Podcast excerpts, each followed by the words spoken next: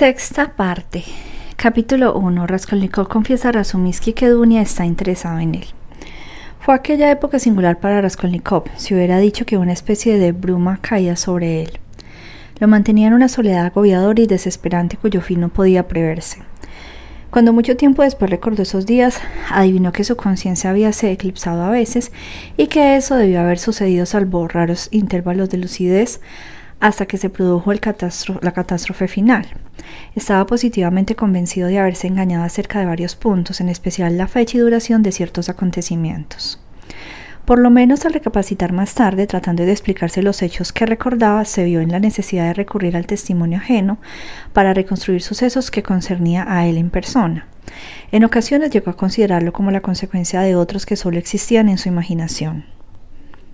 A veces se sentía dominado por una angustia que llegaba a transformarse en terror, pánico, pero recordó con nitidez que hubo minutos, horas y hasta quizá días en los que permaneció sumido en una empatía análoga a la triste indiferencia de ciertos moribundos. En general, en los últimos días, trataba de no pensar en su situación para evitar el tener que darse cuenta exacta de la misma. Ciertos hechos de la vida corriente que hubiesen requerido ser tratados con urgencia no dejaban de preocuparle pero experimentaba una especie de placer en descuidar precauciones cuyo olvido podía ser para él de funestas consecuencias. Sirigailov era lo que más le alarmaba y hasta puede decirse que toda su atención se concentraba en su persona. Desde el día en que el nombrado le repitió las palabras demasiado claras y amenazadoras para él en la habitación de Sonia, frente al lecho de muerte de Catalina Ivanovna, el curso habitual de los pensamientos de Raskolnikov se encontraba perturbado. Más aún, cuando ese nuevo factor le inquietara sobremanera, no se apresuraba demasiado a poner las cosas en claro. A veces al encontrarse de pronto en alguno de los arrabales de la ciudad, sentaba ante la mesa de una taberna miserable solo, perdido en sus reflexiones, y recordando apenas cómo había llegado hasta aquel lugar, pensaba en Sidrigailov y sentía con punzante lucidez que le era necesario entrevistarse lo antes posible con aquel hombre para terminar de forma definitiva. En una ocasión, cuando deambulaba más allá de las barreras, se figuró que esperaba a Sidrigailov, que lo había citado en aquel lugar. Otra vez se despertó antes del amanecer en un sitio desconocido, acostado sobre la hierba en medio de un bosquecillo, sin recordar casi cómo había llegado hasta allí. Durante los días que siguieron el fallecimiento de Catalina Ivanovna, se encontró en dos oportunidades con Sidrigailov en las inmediaciones del domicilio de Sonia, al cual se dirigía sin otro propósito que pasar algunos instantes en la compañía de la joven. Ambos cambiaron breves frases, absteniéndose de hacer referencia al punto esencial, cual si existiera ante ellos un acuerdo tácito para no tocarlo hasta que llegara el momento propicio. Eso ocurrió mientras el cadáver de Catalina Ivanovna estaba allí todavía. Sidrigailov se ocupaba de las cuestiones relativas al sepelio y Sonia estaba también muy atareada.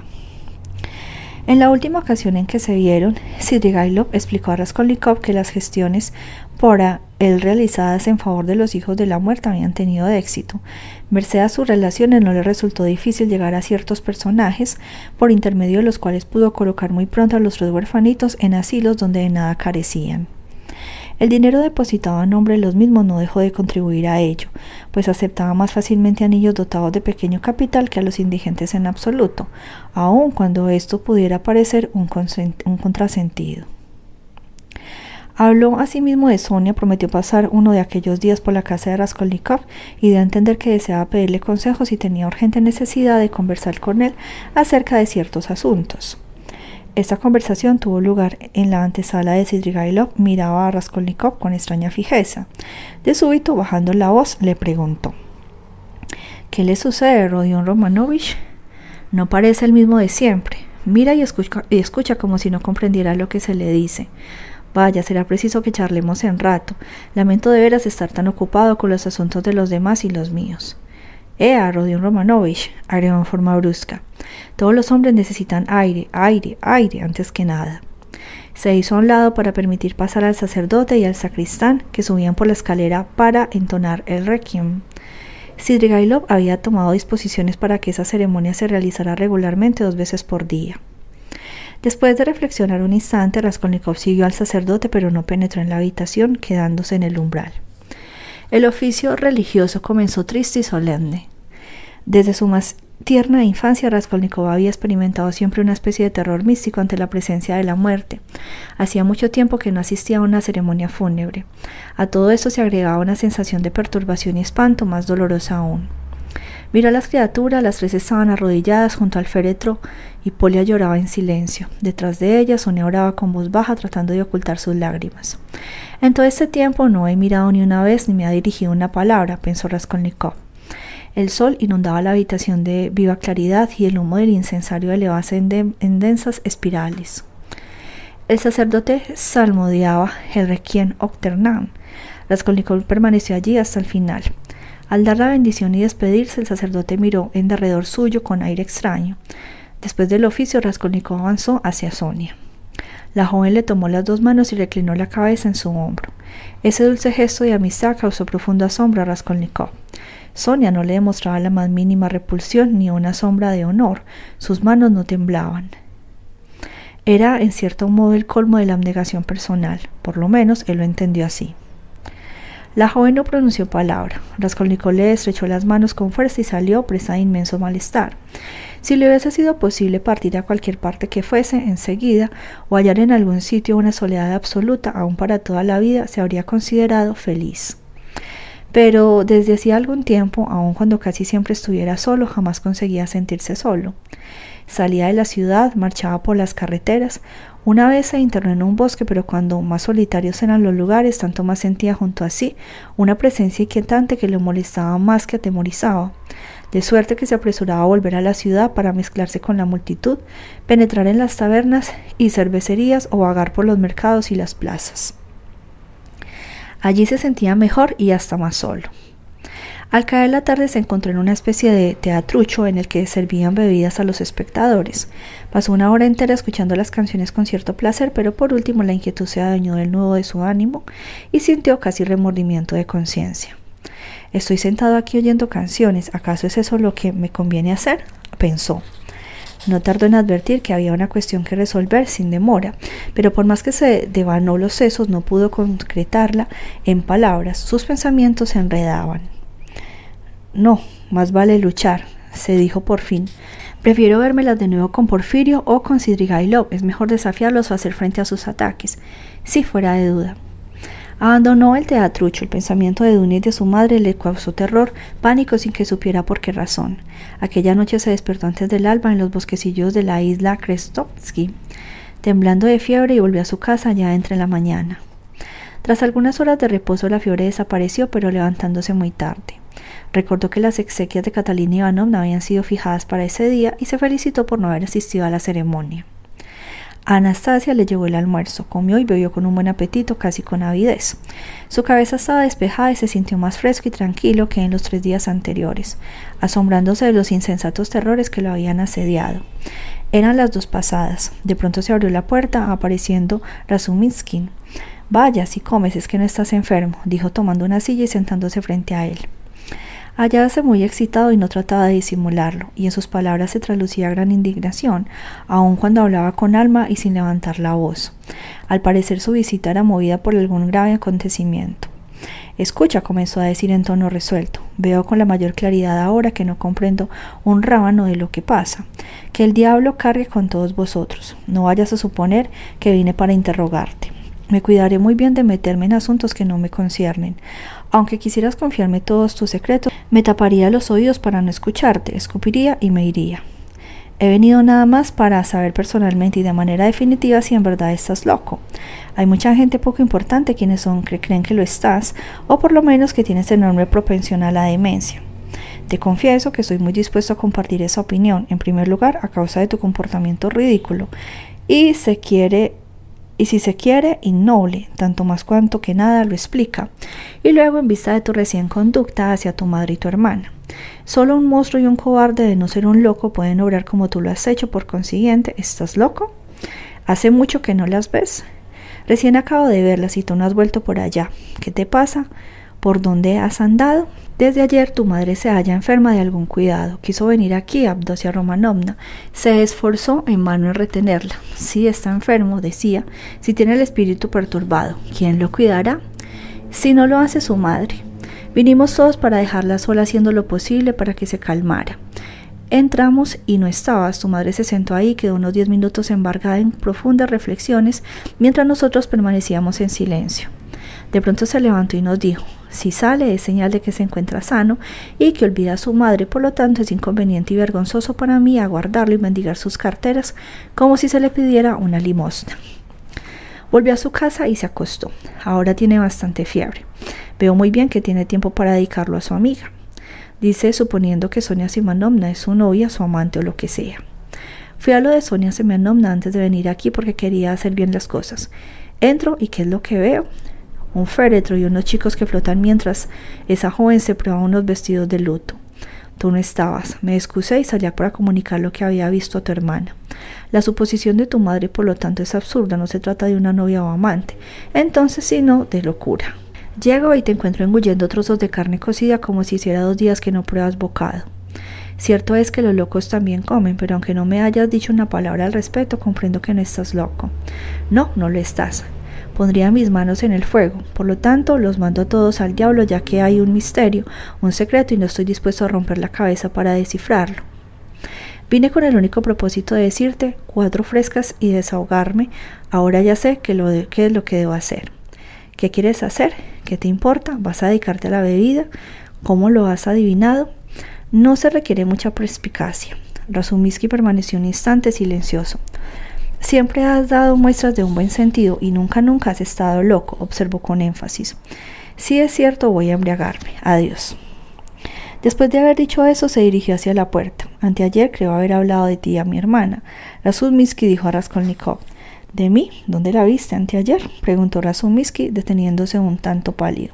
Se podía adivinar que su corazón latía con fuerza dentro de su pecho.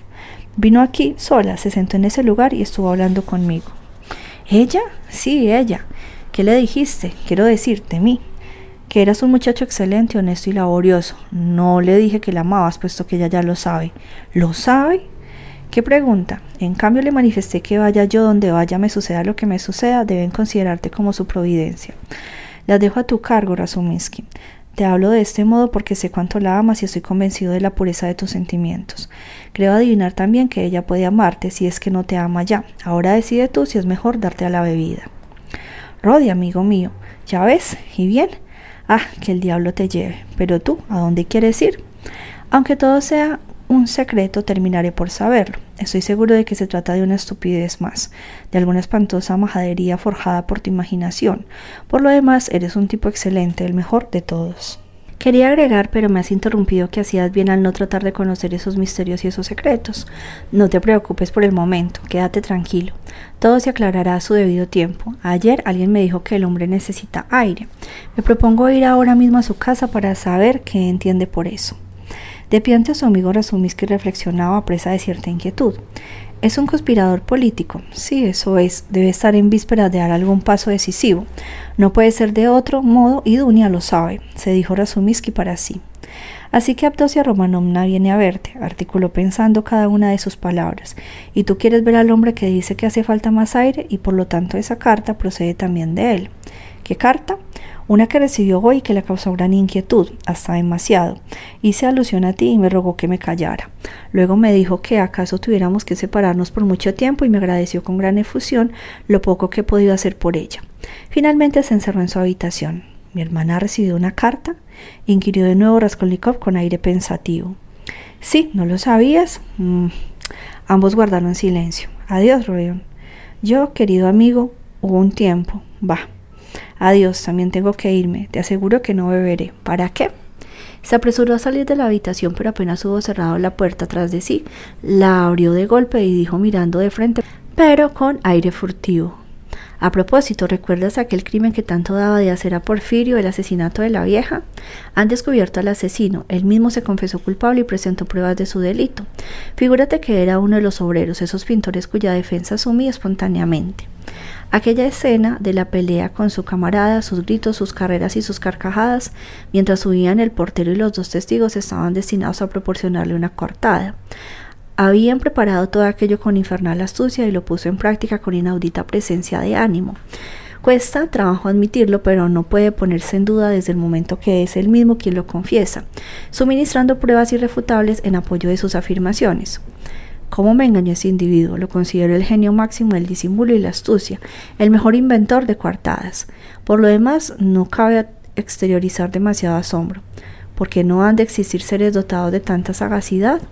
Comprendo asimismo que no haya sido capaz de desempeñar su papel hasta el fin, pero de cualquier manera reconozco que me dejé embaucar por sus protestas de inocencia hasta el punto de dejarme arrastrar por la cólera y el apasionamiento en su defensa. Dime, te lo ruego, ¿cómo te has enterado de esto y por qué te interesa tanto este asunto? inquirió Raskolnikov presa de visible agitación. ¿Que cómo me he enterado? Vaya, una pregunta. Lo supe por varias personas. El mismo Porfirio me lo contó casi todo. ¿Porfirio? Sí. ¿Qué te ha dicho? ¿Qué te ha dicho? interrogó Raskolnikov con inquietud. Me lo explicó todo por medio de la psicología según costumbre. ¿Te lo explicó él mismo? Sí, él en persona. Adiós, más tarde te contaré otras cosas. Ahora tengo prisa.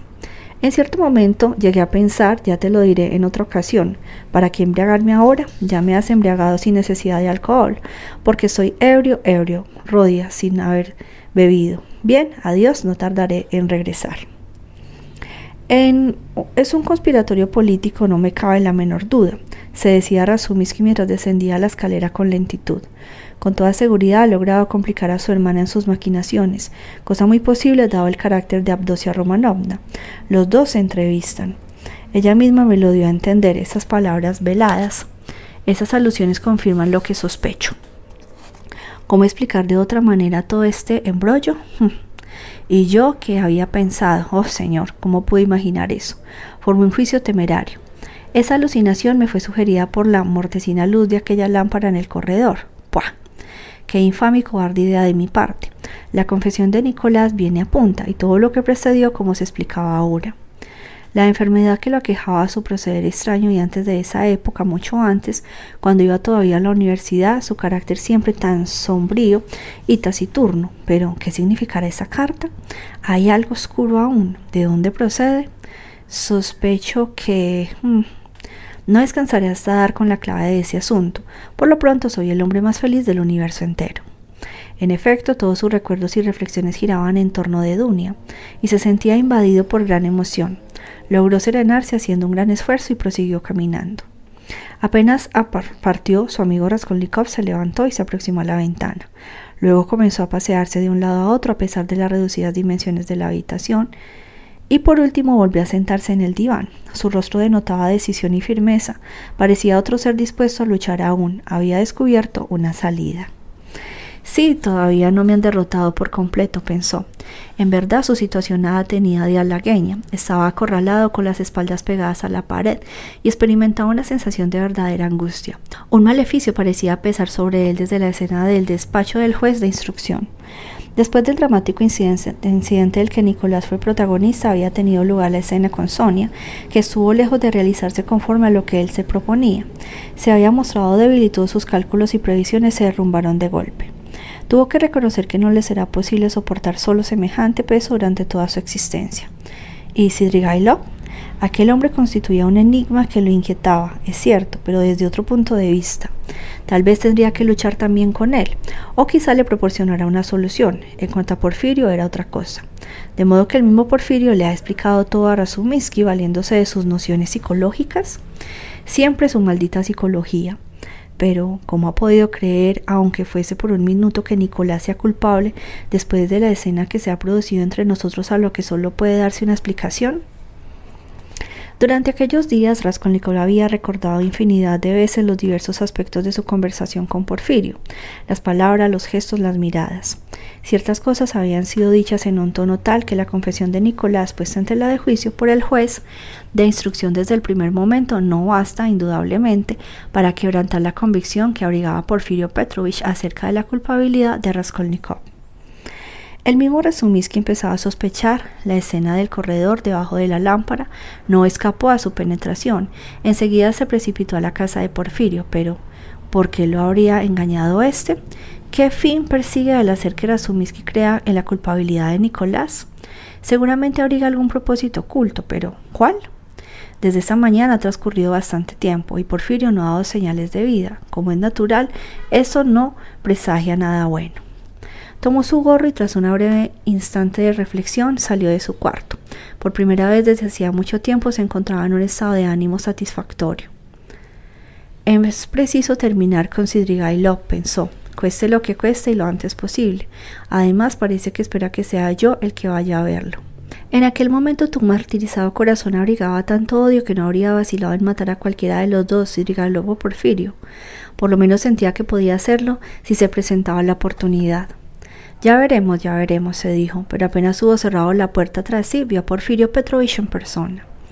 Raskolnikov quedó estupefacto, pero rápidamente se recobró, y hasta puede decirse que la inesperada visita no le asombró demasiado ni lo atemorizó. Un pensamiento acudía a su mente con la rapidez del rayo. ¿Acaso este sea el desenlace? ¿Cómo se explica que no lo haya oído llegar? ¿Habrá estado escuchando junto a la puerta? ¿No esperaba usted mi visita, Rodion Romanovich? Preguntó Porfirio Petrovich con mal disimulada ironía. Hace tiempo que tenía deseos de venir a visitarlo. Pasaba por casualidad delante de esta casa y me dije, ¿por qué no aprovechar esta oportunidad para hacerle una breve visita? Iba a salir. No lo retengo entonces. ¿Un cigarrillo? Pase, tenga la gentileza, siéntese aquí, Porfirio Petrovich, repuso Raskolnikov, ofreciéndole una silla con un aire tan afable y satisfecho que él mismo se habría sorprendido de haber podido verse. Sus impresiones anteriores se habían borrado sin dejar la menor huella. Ocurre a veces que un hombre experimenta mortales temores al pensar que puede ser víctima de un atraco, más cuando siente en realidad la punta de un cuchillo dirigido a su garganta. Esos temores se disipan para dar lugar a una extraña serenidad. Raskolnikov tomó un asiento frente a Porfirio y lo miró sin pestañear. El juez de instrucción hizo una de sus acostumbrados guiños y encendió un cigarrillo con la mayor parsimonia. Vamos, habla de una vez. Habría querido gritar Raskolnikov. ¿Por qué no hablas, imbécil? ¿Qué esperas? Página 412.